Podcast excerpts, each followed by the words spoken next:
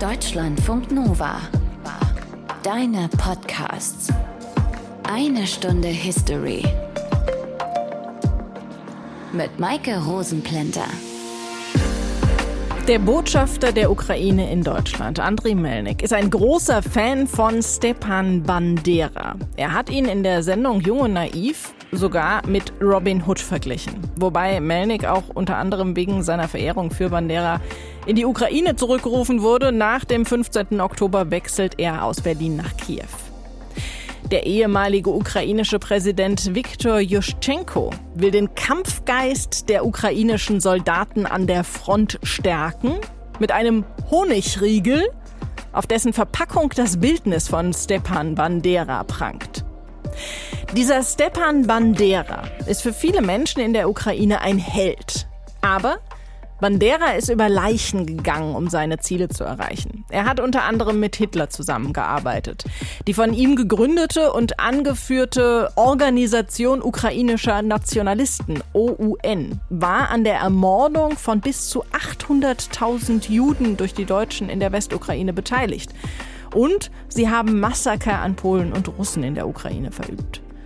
Was war also Banderas Ziel und wieso wird er bis heute so sehr verehrt von so vielen?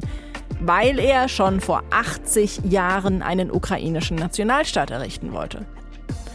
Sollte er deswegen aber Nationalheld sein und alle schlimmen Taten sind vergessen?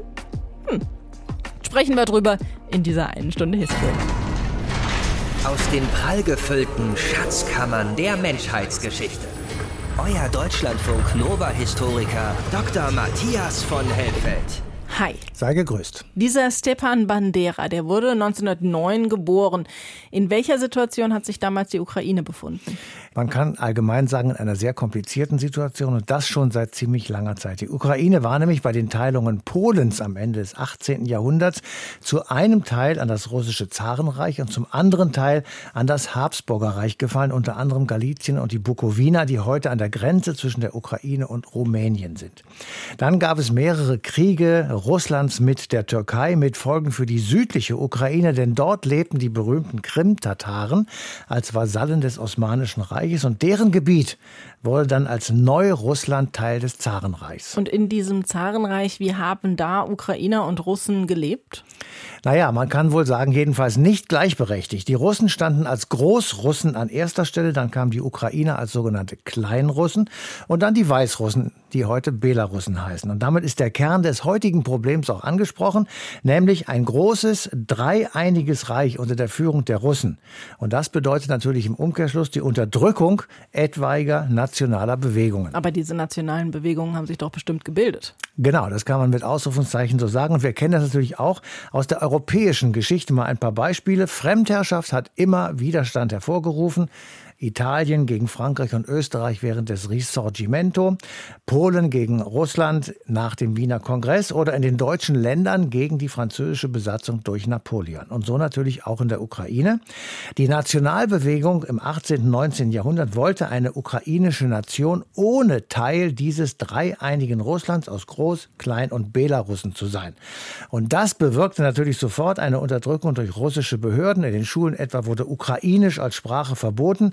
Es gab eine strenge Zensur gegenüber ukrainischen Schriftstellern und so weiter und so fort. Und daraufhin verlagerte sich die Nationalbewegung auf den Teil der Ukraine, der seit den Teilungen Polens im 18. Jahrhundert in Österreich lag, nämlich Galizien. Und warum ausgerechnet dahin? Naja, Österreich betrieb eine gänzlich andere Minderheitenpolitik und das war auch notwendig, weil sehr viele solcher Minderheiten in dem Vielvölkerstaat Österreich lebten. Dort gab es für Ukrainer sehr viel mehr kulturelle Freiheiten unter dem Oberbegriff Ruthenen wurde die ukrainische Nationalität anerkannt. Aber, das darf man nicht vergessen, es gab trotzdem sehr viele Probleme, denn in Galizien, da bestimmten mehrheitlich die Polen den Gang der Dinge und die führten eine strenge strenge Polonisierungspolitik durch. Und das wiederum auch im Umkehrschluss förderte natürlich die ukrainische Einigkeits- und Nationalbewegung. Ja gut, aber in die Sendung eingestiegen sind wir ja mit Stefan Bandera. Was hat das, was du jetzt alles erzählt hast, mit dem zu tun? Naja, wir sind ja in einer Geschichtssender, muss man ja so ein bisschen was erklären. Aber er ist in Galizien geboren und zwar in einem Bezirk, der zu Österreich gehörte, 1909. Also kurz vor Beginn des Ersten Weltkriegs und am Anfang seines Lebens stehen eben der Krieg und die Debatte um eine ukrainische Identität. Nach 1919, jetzt wird es noch komplizierter, fiel nämlich Galizien wieder an Polen zurück.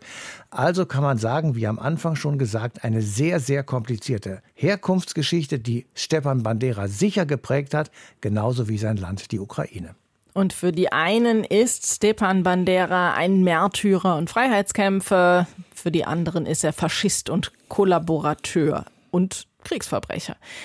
Diese Figur Stepan Bandera, die polarisiert wie kaum eine andere Person der jüngeren ukrainischen Geschichte. Martin Krinner aus dem History Team versucht sich mal heranzutasten an das, was Stepan Bandera war, was er getan hat und wie sich die Leute heute an ihn erinnern. Und er fängt dabei an, am Ende, nämlich mit dem Tod Banderas in München.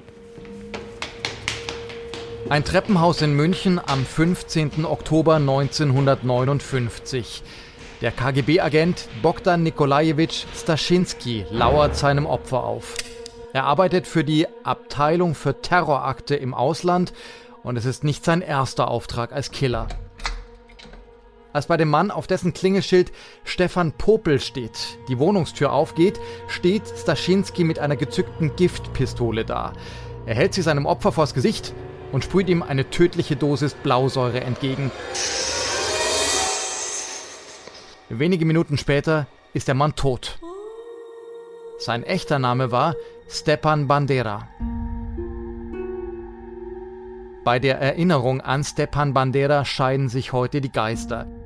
Für die einen war er ein Kriegsverbrecher, ein ukrainischer Faschist, ein übler Antisemit und ein wichtiger Gehilfe der Nazis, der den Holocaust nicht nur gut geheißen, sondern auch tatkräftig unterstützt hat. Viele Menschen in der Ukraine aber verehren ihn als Nationalhelden und ziehen bis heute bei Demonstrationen in seinem Namen durch die Straßen. In der ukrainischen Hauptstadt Kiew sowie in anderen Städten des Landes haben Zehntausende mit Fackelzügen an den 109. Geburtstag von Stepan Bandera erinnert. Einst sagte Stepan Bandera, dass Russland unser Feind sei. Und heute stellt sich heraus, dass er recht hatte. Bandera sagte damals die Wahrheit. Bandera war auf der einen Seite Politiker, er engagierte sich für die OUN, die Organisation ukrainischer Nationalisten, und sein großes Ziel war ein unabhängiger ukrainischer Staat. Auf der anderen Seite aber war er ein Partisanenkämpfer, dem jedes Mittel recht war, um seine Ziele zu erreichen, auch die Zusammenarbeit mit deutschen Faschisten. 1939 diente er sich deshalb im besetzten Krakau dem Nachrichtendienst der Wehrmacht an. Er rekrutierte freiwillige Ukrainer für das Bataillon Nachtigall, das für Hitler gegen die Rote Armee kämpfen sollte. Und als die Wehrmacht in Lviv, dem früheren Lemberg, einmarschierte, übernahmen Banderas Milizen zum Teil die Polizeigewalt vor Ort. Sie waren an den Pogromen gegen jüdische Zivilisten beteiligt, verhafteten unzählige Widerstandskämpfer und bereiteten Massenerschießungen der deutschen Einheiten vor. Bandera war so mit seinen Truppen direkt an den ethnischen Säuberungen in der Ukraine beteiligt. Und er hatte Hoffnung, mit Hitlers Unterstützung das Land von Juden, Polen, Russen und allen anderen Feinden seiner Idee zu befreien. Als seine Bewegung aber am 30. Juni 1941 eine unabhängige Regierung der Westukraine ausrief. Da grätschten ihm seine Verbündeten dazwischen. Hitler bevorzugte nämlich die eigene Besatzungsmacht in der Ukraine. Er ließ deshalb Bandera festnehmen und inhaftierte ihn im KZ Sachsenhausen. Allerdings nicht mit den anderen Gefangenen zusammen, sondern in Ehrenhaft. Das heißt, seine Haftbedingungen waren vergleichsweise luxuriös. In der Ukraine aber gingen die Massaker seiner Leute weiter. 1943 und 1944 metzelten sie bis zu 100.000 Zivilisten nieder. Juden, Polen, Russen. Alles für eine unabhängige Ukraine. In der sowjetischen Regierung gerieten Banderas Verbrechen deshalb nicht in Vergessenheit. Nach dem Krieg wurde er in Abwesenheit in Moskau zum Tode verurteilt. Vollstreckt wurde das Urteil vom KGB und sein Grab liegt heute auf dem Waldfriedhof in München. Ja, ich denke, das ist ein Ort, der nicht uns als Familie gehört oder äh, niemand persönlich. Das ist eine Pilgerstätte, kann man sagen. Gepflegt wird es heute von seinem Enkel Orest Kutschan. Der gehört natürlich zu den Verehrern seines Großvaters und er freut sich über die Blumen am Grab und über die vielen Fähnchen. Manche davon in Blau und Gelb, den Nationalfarben der Ukraine, aber auch in Rot und Schwarz, den Farben der rechtsradikalen ukrainischen aufständischen Armee. Denn er meint, die Leute haben ein Recht, hier sich auch äh, persönlich, also im Rahmen des Erlaubten, etwas Persönliches zu hinterlassen. Oft aber wird das Grabmal auch mit Farbe beschmiert oder mit Hakenkreuzen und Anarchozeichen bemalt. Oder sogar umgeschmissen. Stepan Bandera polarisiert also bis heute. Und weil das so ist, sprechen wir noch ein bisschen mehr über seine Person mit Kai Struve. Er ist Osteuropa-Experte und arbeitet an der Uni Halle-Wittenberg. Hallo. Ja, hallo. Wir haben jetzt schon viele Bezeichnungen für Stepan Bandera gehört, aber wer war er jetzt eigentlich? Ja, Stepan Bandera war einer der führenden Akteure der OUN, der Organisation ukrainischer Nationalisten, die Ende der 20er Jahre in Polen entstanden ist, also unter der ukrainischen Minderheit in der damaligen polnischen Zweiten Republik. Und die, die OUN hat hier in den 30er Jahren und dann auch in den 40er bis in die 50er Jahre für einen unabhängigen ukrainischen Staat gekämpft. Also wie gesagt, zuerst in Polen, dann auch während der deutschen Besatzungszeit und dann in der zweiten Hälfte der 40er Jahre gegen die sowjetische Herrschaft in der Westukraine. Sie haben ihn jetzt ukrainischen Nationalisten genannt, aber er war ja auch Faschist, Nationalsozialist. Was war er denn mehr? Ähm, ja, also ich würde ihn als radikalen Nationalisten bezeichnen oder beziehungsweise nicht nur Bandera, sondern die ON vertrat eigentlich eine radikale Form des Nationalismus, die eigentlich dem Ziel der Gründung eines ukrainischen Nationalstaats alles andere unterordnete. Also sozusagen auch Menschenrechte waren eher dann zweitrangig, wenn es um sozusagen die Erlangung eines Nationalstaats ging. Und die Vorstellung von diesem Staat war auch, dass er möglichst ethnisch homogen sein sollte. Ob die ON nun als faschistisch bezeichnet werden kann, ist, ist eine umstrittene Frage. Das hängt auch davon ab, wie man jetzt äh, Faschismus definiert. Bei vielen Definitionen, die würden eigentlich nicht auf die ON passen. Es gibt andere, die mehr vielleicht manche ideologischen Elemente in den Mittelpunkt stellen. Die würden vielleicht schon passen. Aber ich bin da eher etwas zurückhaltend mit diesen Begriffen, weil sie meiner Ansicht nach auch sozusagen, wenn man die Politik Verhalten, auch das, was der ON als Verbrechen vorgeworfen wird, klären will, ist, kommt man mit diesem Faschismusbegriff eigentlich nicht so sehr weit, sondern muss sich sozusagen eher die konkreten politischen Kontexte ansehen, aus denen das hervorgegangen ist. Diese konkreten politischen Kontexte, waren die auch Grund für diese enge Zusammenarbeit mit den Deutschen während des Zweiten Weltkriegs? Ähm, ja, in Ihrer Frage steckt erstmal eine These drin, die man, glaube ich, auch nochmal mit einem Fragezeichen versehen muss. Äh, Ob es überhaupt so keine nicht, Zusammenarbeit gab? Es gab eine Zusammenarbeit, aber dass sie eng war, kann man, glaube ich, so eigentlich nicht sagen. Also wenn es um Bandera konkret geht, dann war er derjenige, der im Laufe des Jahres 1940, also vor dem deutschen Angriff auf die Sowjetunion, an der Spitze einer Abspaltung in der OUN, in der Organisation ukrainischer Nationalisten stand. Und erst dann ist er eigentlich zum Anführer dieser Organisation geworden. Und diese ON, die sich im Jahr 1940 spaltet. Beide Teile der ON und darunter auch Banderas Fraktion unterstützen dann den deutschen Angriff auf die Sowjetunion im Juni 1941. Was jetzt diese Bandera-Fraktion angeht, die dann auch in den folgenden Jahren eigentlich die dominierende und wirklich bedeutende Teil dieser Organisation wird, ist es so, dass hier die Zusammenarbeit mit den Deutschen dann schon in den ersten Wochen oder zumindest in den ersten zwei Monaten des Krieges 1941 eigentlich zum Erliegen kommt. Also Bandera wird schon am 5. Juli 1941 von den Deutschen festgenommen dann zuerst in Berlin festgehalten und dann seit Herbst 1941 bis Ende 1944 in einem Sonderbereich des Konzentrationslagers Sachsenhausen inhaftiert. Aber seine Männer haben ja, ja dann weitergemacht im Grunde in seinem Auftrag und im Sinne zumindest der Deutschen. Nein, eigentlich nicht. Okay. Kann man, glaube ich, so nicht sagen. Die ON, das ist ja eigentlich immer eine Untergrundorganisation. Die wird von den Deutschen 1939, äh, 40 geduldet und auch es gibt auch eine Zusammenarbeit eben in der Vorbereitung des Angriffs auf die Sowjetunion. Es gibt eine Zusammenarbeit in diesem Sommer 1941.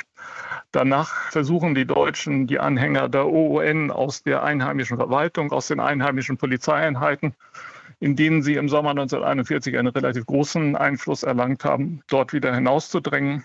Im September 1941 beginnen Verhaftungen unter den OON-Angehörigen. Die Bandera OON hat eine gegenläufige Strategie. Die versuchen auch in dieser Zeit weiterhin ihren Einfluss in den einheimischen ukrainischen Verwaltungen und Polizeieinheiten zu erhalten. Sie können das aber nur machen, soweit die deutschen, also die deutsche Sicherheitspolizei äh, nicht darüber informiert ist also nicht wissen, wer jetzt zur OON gehört. Oder manchmal war es sicherlich auch so, dass die Deutschen sich nicht so sehr dafür interessiert haben. Aber das ist sozusagen eine Grauzone. Also die, was oft ja in der öffentlichen Diskussion falsch oder auch in der Wahrnehmung dieser Organisation falsch gesehen wird, ist, dass die einheimischen Polizeieinheiten während der deutschen Okkupation, auch die einheimischen Verwaltungen, keine Organe der Bandera-OON waren. Die hatten dort manchmal einen gewissen Einfluss, hatten dies aber sozusagen gegen deutschen Willen. Die OUN gründet dann Ende 1942 die ukrainische Aufstandsarmee. Und diese beginnt dann allerdings dann erst Anfang 1943 in einem Teil der Westukraine einen aktiven bewaffneten Widerstandskampf gegen die Deutschen. Das dauert relativ lange, weil sie weiterhin als Hauptbedrohung auch für die Ukraine die Sowjetunion betrachten und eigentlich anstreben, sozusagen von den Deutschen als Partner im Kampf gegen die Sowjetunion akzeptiert zu werden. Aber da es gab doch auch diese ethnischen, in Anführungszeichen, Säuberungsaktionen, also wo es eben... Gibt, es gibt Massenmorde, vor allen Dingen 1943, 1944 an Polen in der Westukraine. Das macht die UN aber selbstständig. Das ist nichts, das ist eher ein Teil geht eher hervor aus dem Beginn ihres aktiven Kampfes gegen die Deutschen. Das ist nichts, was in deutschen Diensten stattfindet. Aber es Oder wurden doch in dem nicht, äh, Rahmen dann keine Deutschen getötet, sondern Juden, Russen. Es hat sozusagen Massenmorde an der polnischen Bevölkerung gegeben, in Wolhynien, in den Dörfern Wolhyniens größtenteils. Und dann 1944 zum Teil auch in Ostgalizien, also den südlich angrenzenden Gebieten. Das hing mit verschiedenen Dingen zusammen, unter anderem eben auch offenbar mit dieser Vorstellung, dass man diese Gebiete von Polen, wo es ja eine polnische Minderheitsbevölkerung gab, von Polen säubern wollte, um sozusagen eine ethnische Homogenität dieser Regionen herzustellen.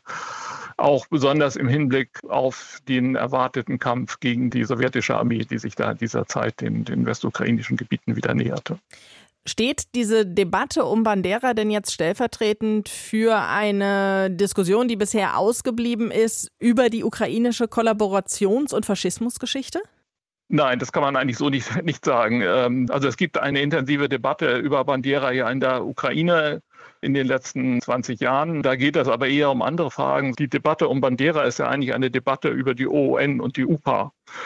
Und Bandera ist das Symbol, sowohl das negative Symbol wie das positive Symbol.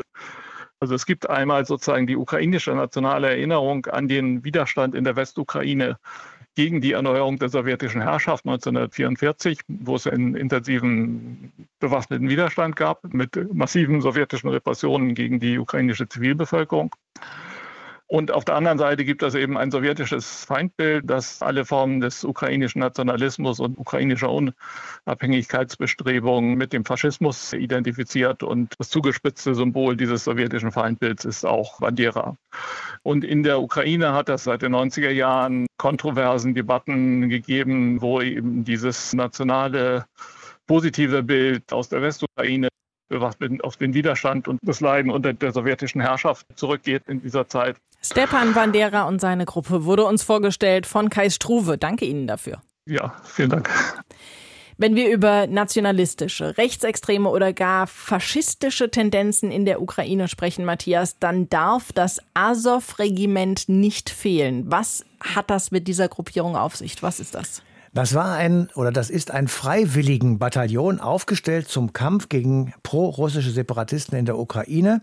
Die Urheber waren zwei sehr extrem nationalistische Politiker und das Ganze mit dem Ziel, die schwache ukrainische Armee zu unterstützen. 2014 war das. Im gleichen Jahr wird das Regiment Azov Teil der Nationalgarde und gilt seither als Eliteeinheit. Aber, und das ist genauso wichtig, es gibt von Anfang an Berichte über Menschenrechtsverletzungen, über Verbindungen von Azov-Mitgliedern zur rechtsextremen Szene und über die Verwendung von Nazi-Symbolen. Und deshalb ist Azov insgesamt in Misskredit geraten.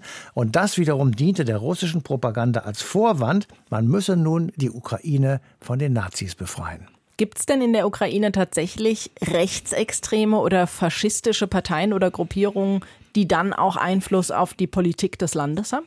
Ja, die gibt es zumindest zeitweilig. Die allukrainische Vereinigung Svoboda wurde 1991 gegründet. Die war eindeutig rechtsradikal, nationalistisch und bei Svoboda wird Stepan Bandera geradezu verehrt. Zeitweilig hieß die Partei Sozial-Nationale Partei der Ukraine und da ist der Weg zur nationalsozialistischen Deutschen Arbeiterpartei nicht mehr weit. Die Partei machte durch allerlei antisemitische und rechtsextreme Aktionen auf sich aufmerksam. Beim Euromaidan war die Partei an der Seite anderer anderer demokratischer Parteien und forderte gemeinsam mit diesen Parteien den Rücktritt von Präsident Viktor Janukowitsch. Aber Svoboda bekam Konkurrenz am rechten Rand durch eine Partei namens Rechter Sektor. Zurzeit, das ist ganz wichtig, spielen beide Parteien politisch überhaupt keine Rolle, weil sie eben an der 5-Prozent-Hürde gescheitert sind und parlamentarisch nicht vertreten sind. Ein Freiwilligenbataillon, das innerhalb von kurzer Zeit Teil der Nationalgarde des Innenministeriums der Ukraine wurde. Dazu kann uns Andreas Heinemann-Grüder mehr sagen. Er ist Politologe an der Uni Bonn und beschäftigt sich schon sehr lange mit der Ukraine und Russland. Hallo. Guten Tag. Das Regime Azov, das wurde 2014 von Ultranationalisten gegründet, um gegen prorussische Separatisten zu kämpfen. Wie ist diese politische Ausrichtung dieser Einheit denn heute? Sie war schon von Anfang an ein Gemischtwarenladen. Der Gründer Bilecki war Nationalist, äh, Antisemit, Fußballhooligan, kann auch sagen Rassist, gehörte einer nationalsozialen Partei an, die dann später in die Svoboda-Partei übergegangen ist. Das Azov-Regiment ist in gewisser Hinsicht gespalten in einen politischen Flügel und einen militärischen Flügel.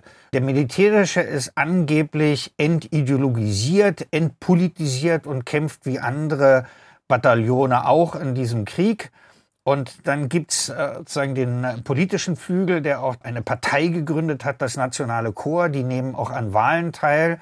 Die sind nach wie vor rechtsextrem einzustufen. Ich würde nicht sagen, dass das gesamte Regiment jetzt als Nazi-affin anzusehen ist, obwohl nach wie vor auch NS-Symbolik benutzt wird. Aber von der Rekrutierung her gibt es da Leute, die beim Euromaidan dabei waren. Es gibt auch einen relativ hohen Anteil an Ausländern, auch an Tschetschenen, aus Leuten vom westlichen Balkan. Es gibt auch jüdische Mitglieder in diesem Bataillon.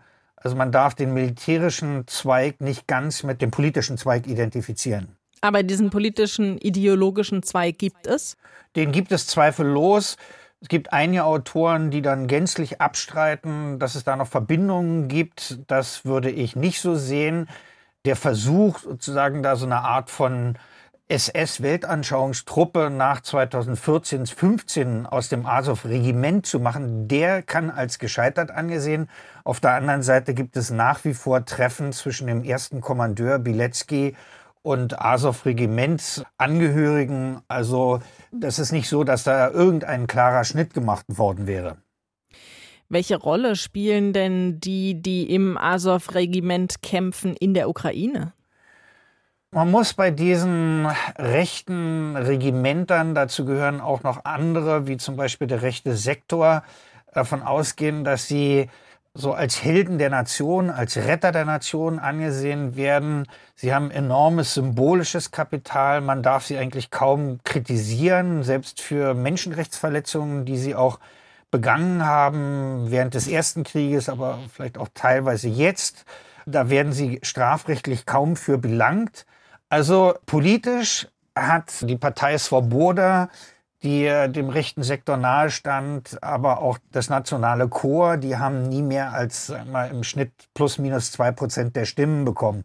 Das heißt, der Versuch, da sozusagen so eine, so eine rechtsnationale Front zu bilden, das ist vom Wähler überhaupt nicht gutiert worden. Insofern gibt es ein Missverhältnis zwischen der ganz geringen Wählerunterstützung und der symbolisch-publizistischen Wirksamkeit von Azov.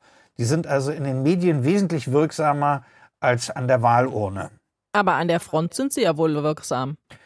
Sie haben Mariupol über 60 Tage lang verteidigt. Das hatte eine hohe symbolische Wirkung, weil schon im ersten Krieg 2014-15 Azov dort gekämpft hat. Und sie sind ja auch benannt nach dem Asowschen Meer, also nach der Meerbucht, die da vor Mariupol liegt.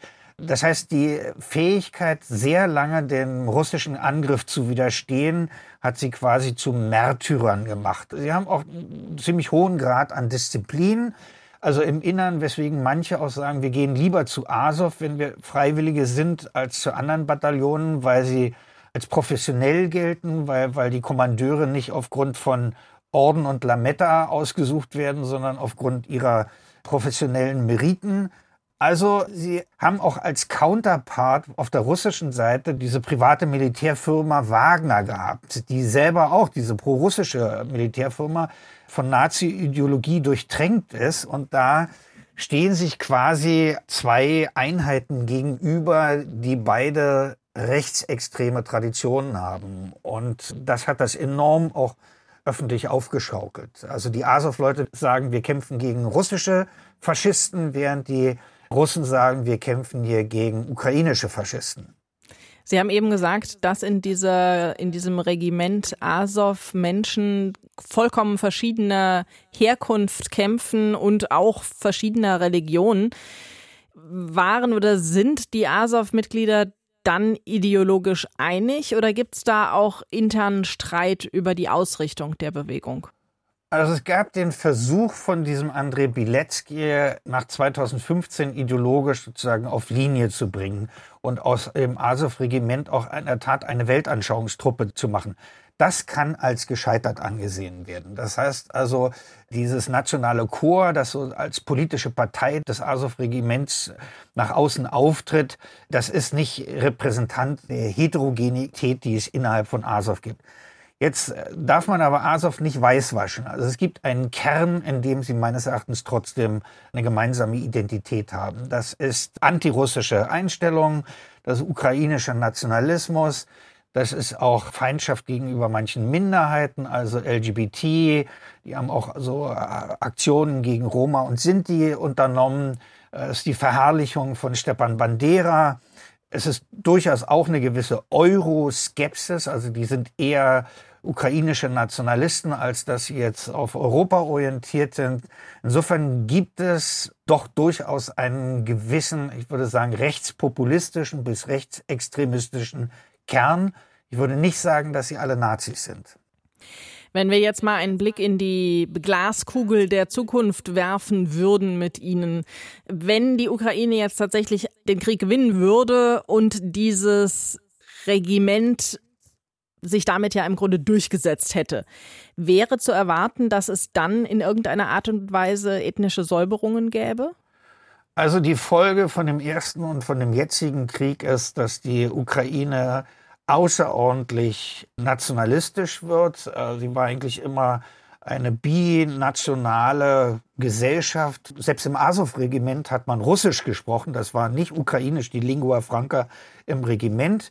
Aber der Effekt dieses Krieges ist eine Entrussifizierung der ukrainischen Gesellschaft.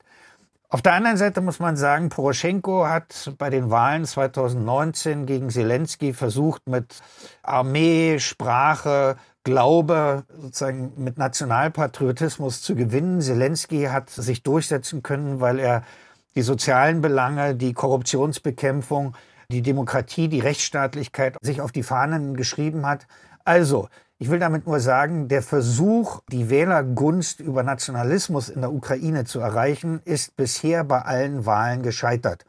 Ob das nach dem Krieg auch noch so sein wird, kann ich nicht prognostizieren. Ich würde aber nicht sagen, dass infolge des Krieges eine politische Machtübernahme des Azov-Regimentes ansteht. Dafür gibt es überhaupt keine Anzeichen. Und es gibt ja auch eine Partei, die Sie jetzt auch öfter mal so nebenbei erwähnt haben, die allukrainische Vereinigung Svoboda. Die ist ja bei den letzten Parlamentswahlen 2019 deutlich an der 5-Prozent-Hürde gescheitert. Deshalb sitzt sie jetzt auch nicht mehr im Parlament. Wie passt das alles da rein?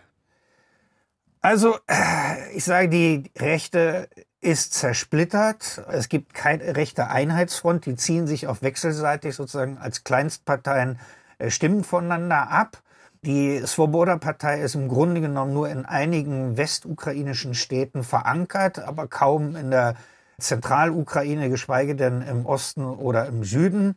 Die Programmatik ist auch so stark auf ethnische Reinheit und auf Einwanderungsstopp aus. Also sie haben eher so eine Art von, ja, soll ich sagen, Le Pen oder AfD-Agenda.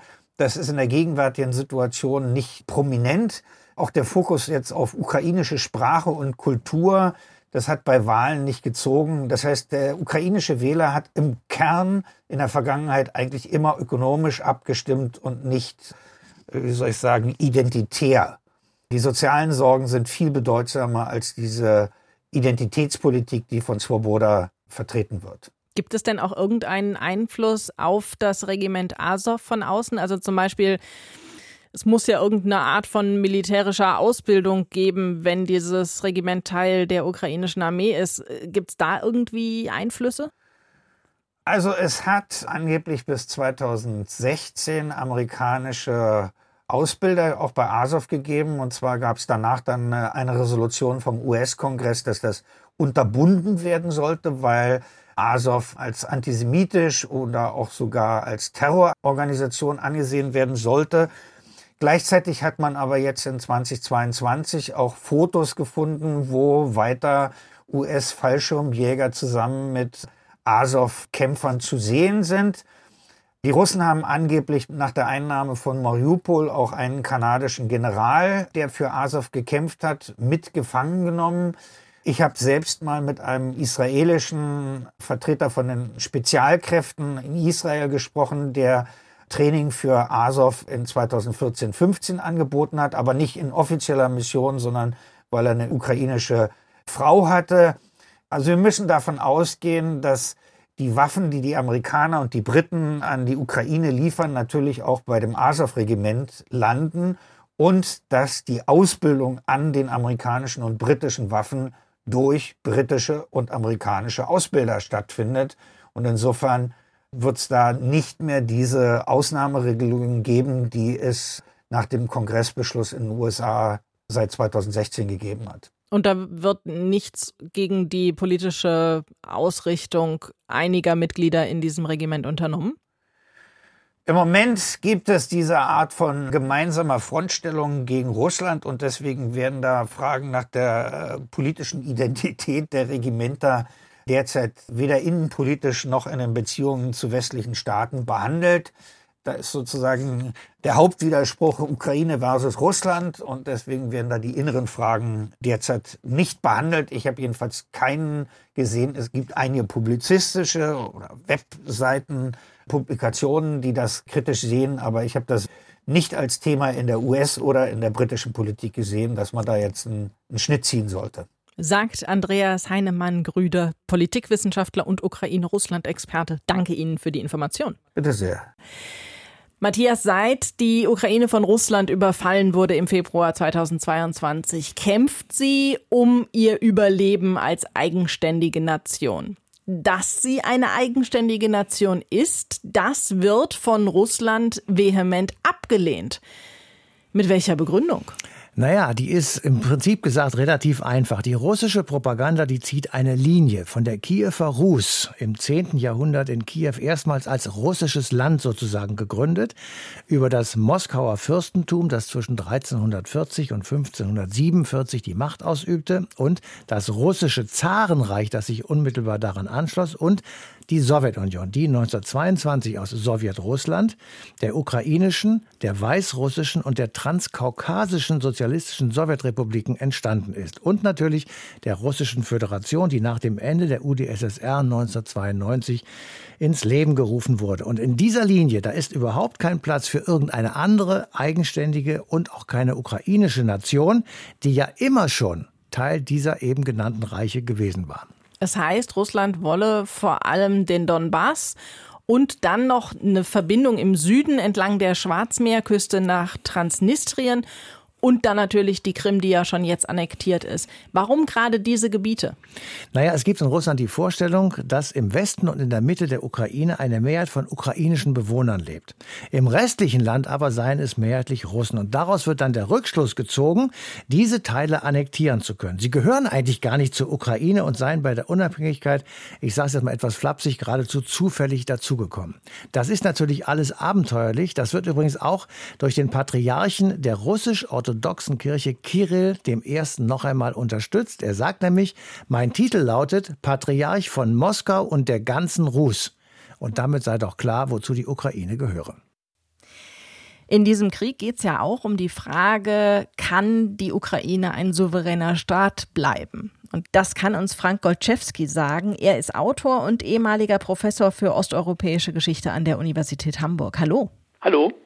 Moin. Wie war denn das Verhältnis zu einer ukrainischen Nation in der Zeit des Zarenreichs beziehungsweise dann später in der Zeit der Sowjetunion? Aus der Perspektive des Zarenreiches gab es keine ukrainische Nation.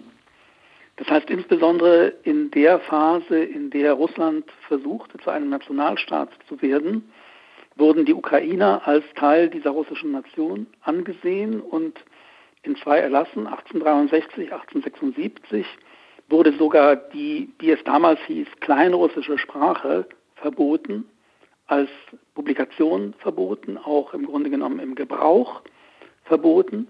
Und man war eigentlich der Meinung, dass die Ukrainer ein etwas seltsamer Teil der russischen Nation seien. In der Sowjetunion war das wieder ein bisschen anders.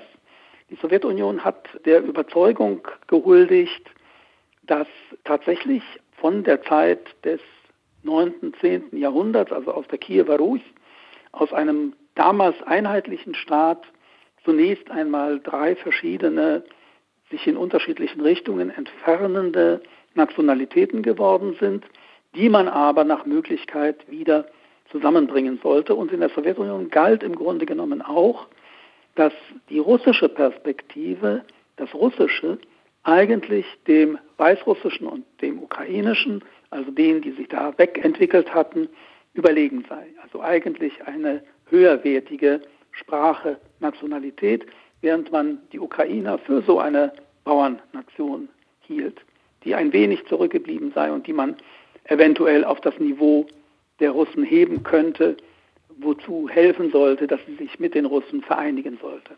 Aber da entstand dann dieser Nationalstolzgedanke der Ukrainer? Der Nationalstolzgedanke der Ukraine entstand im Grunde genommen eigentlich schon vorher, weil, das muss man vielleicht ein ganz klein wenig ausführen, sich natürlich alle Nationalitäten durch Vermischung mit anderen in irgendeiner Weise entwickeln. Und der südliche Teil der, sage ich mal vorsichtig, Kiewer Rus hat sich seit dem 13., 14. Jahrhundert in Richtung Europa entwickelt. Das heißt also, ist unter die Herrschaft von Polen, Ungarn und anderen gelangt, Litauern.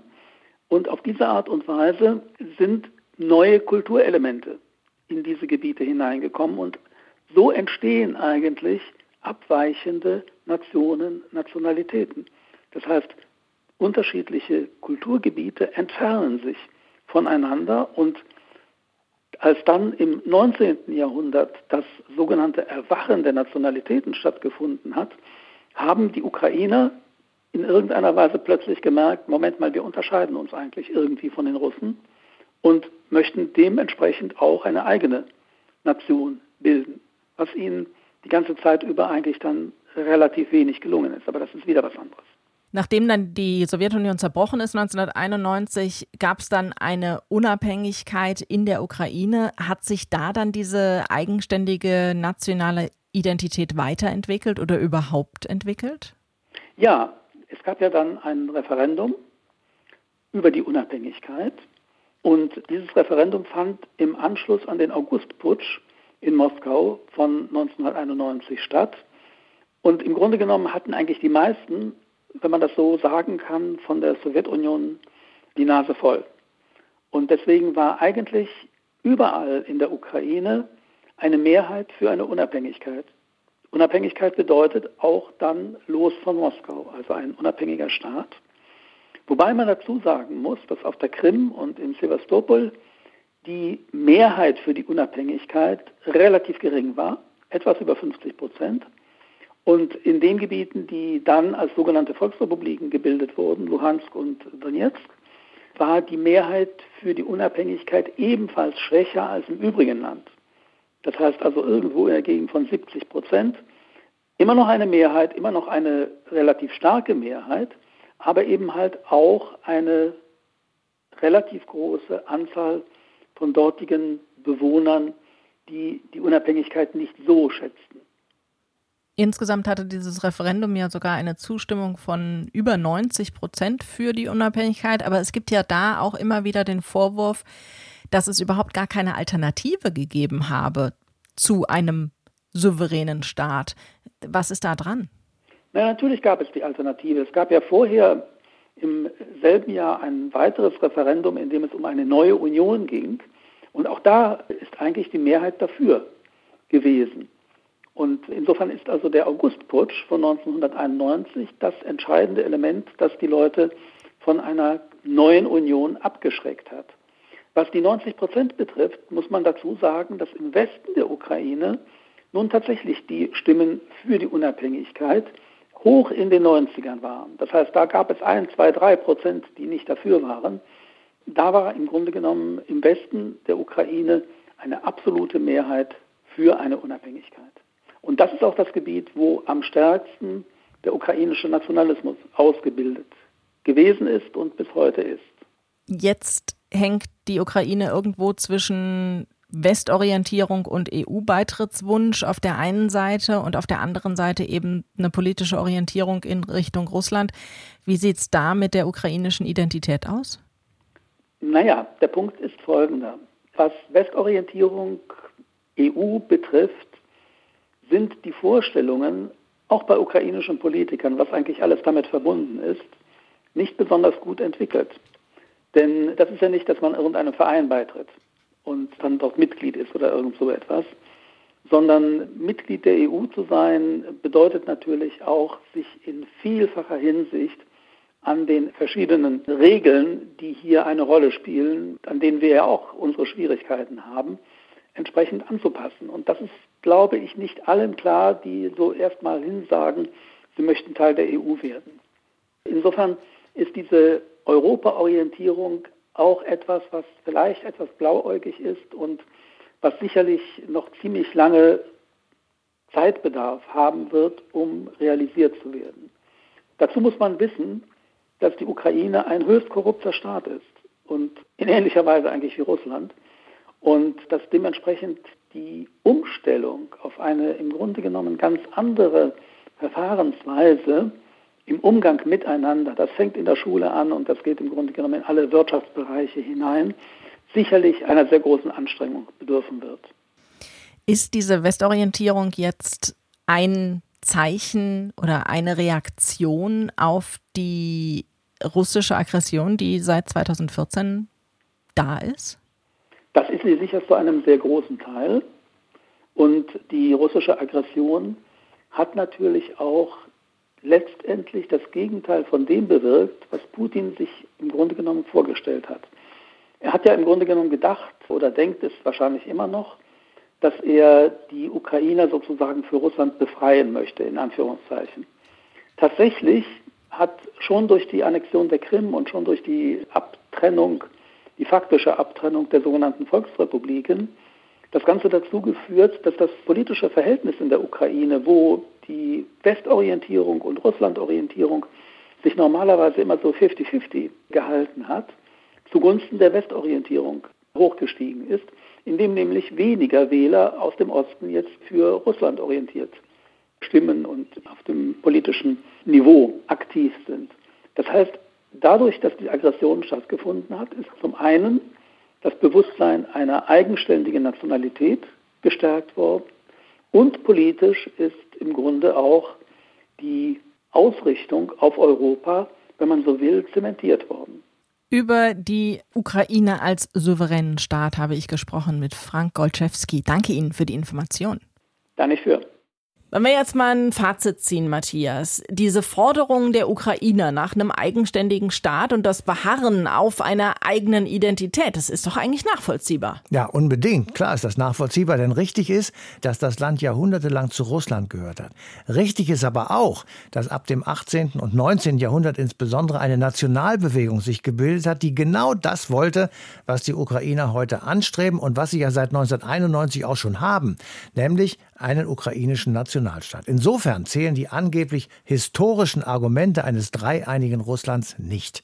Ebenso irrt der russische Präsident, wenn er sagt, dass, Zitat, die Ukraine nie eine echte eigene Staatlichkeit besaß. Und das Land habe wiederum, Zitat, westliche Modelle einfach mechanisch abgekupfert. Also sei es eigentlich kein wirklicher Staat. Das sind alles Scheinargumente zur Verschleierung eines imperialistischen Angriffskriegs, mit dem Russland die Ukraine überzogen hat. Und in der nächsten eine Stunde History sprechen wir über einen sehr alten Stein. Der wurde im Jahr 196 vor Christus beschriftet in drei Sprachen. Problem ist, weil der Stein so alt ist, ist keine dieser drei Inschriften vollständig erhalten. Und das zweite Problem ist, zwei der drei Inschriften sind in einer Sprache, die es heute nicht mehr gibt. Und doch wurde der Text tatsächlich entschlüsselt. Die Rede ist vom Stein von Rosette und die ganze Geschichte rund um die Entschlüsselung, die gibt's dann das nächste Mal. Bis dahin euch eine schöne Zeit, macht's gut. Deutschlandfunk Nova. Eine Stunde History. Jeden Freitag neu. Auf deutschlandfunknova.de und überall, wo es Podcasts gibt. Deine Podcasts.